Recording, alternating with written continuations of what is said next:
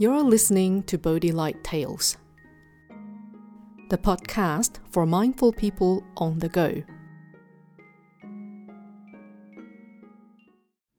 Hello, this is Miao Guang.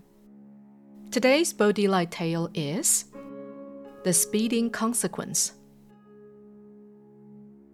Once upon a time, there was a young entrepreneur named Kairo who owned a factory. From a young age, Kairo had one big dream to become a millionaire.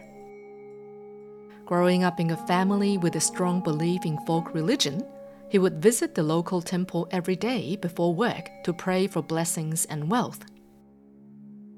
One morning, Kairo arrived at the temple as usual he knelt before the statue of Wang Ye, a deity believed to have protective powers, and prayed sincerely Dear Royal Lord, please bless me with more business so that I can make a fortune.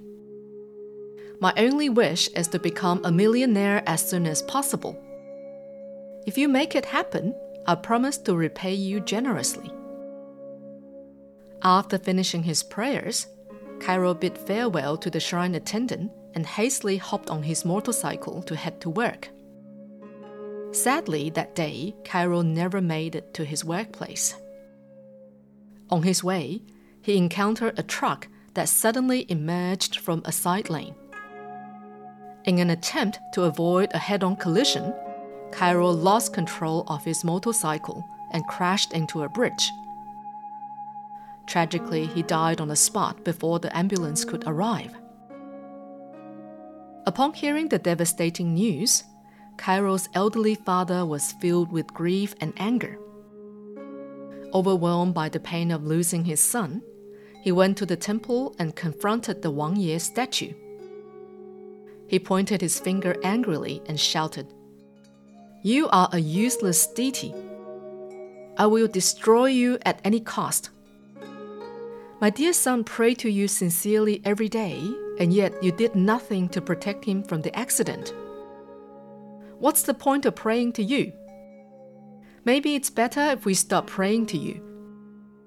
Then at least my son wouldn't have had the accident, and I wouldn't have lost him. It's all your fault that my son is dead. Upon hearing these accusations, the shrine attendant approached the elderly man and tried to console him. I am deeply sorry for your loss. Please do not blame Wang Ye for what happened. He would have done his best to protect your son. How could he not?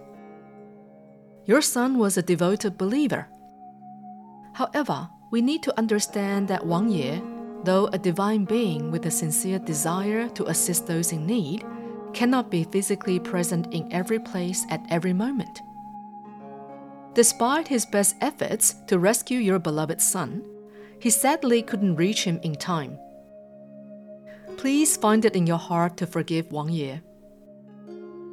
The shrine attendant then handed a candle to the elderly man and said, Please come with me and pray to Wang Ye on behalf of Kairo. I am sure he would appreciate it. Nodding in agreement, with tears in his eyes, the elderly man accepted the candle and joined in prayer.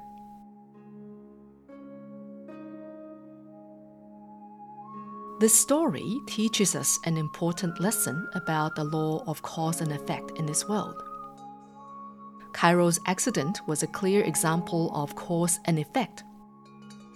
The crash was the effect, and his speeding was the cause. From this, we can understand that speeding has its consequences. Sometimes we tend to blame others for our own mistakes. It is important to realize that if we want to achieve a desired outcome, we must sow the right seeds. For example, if we want good health, we must take care of our bodies by exercising regularly, maintaining a healthy lifestyle, and following a proper diet. If we dream of wealth, we must be willing to put in the effort, diversify our sources of income, manage our finances wisely, and be mindful of our expenses. If we hope for help from others, we must build positive relationships, show care and empathy towards others, and create good connections. If we are unwilling to take the initiative to change and sow the right seeds, how can we expect to reap the fruits we desire? The law of cause and effect states that every cause will lead to a corresponding effect. This is the truth. Whether it is health, wealth, morality, or faith, each aspect of life has its own set of causes and effects. We must be mindful of this relationship and avoid blaming others for our mistakes or misfortunes. Instead, we must take responsibility for our actions and strive to sow the right seeds to achieve the desired outcomes.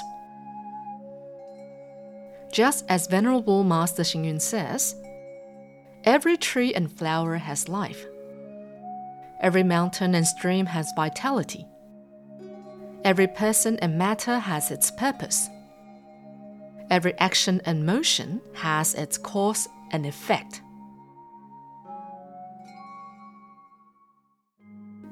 This is Miao Guang. Thank you for listening to Bodhi Light Tales. Subscribe to Bodhi Light Tales and For Your podcast and have stories delivered to you every week.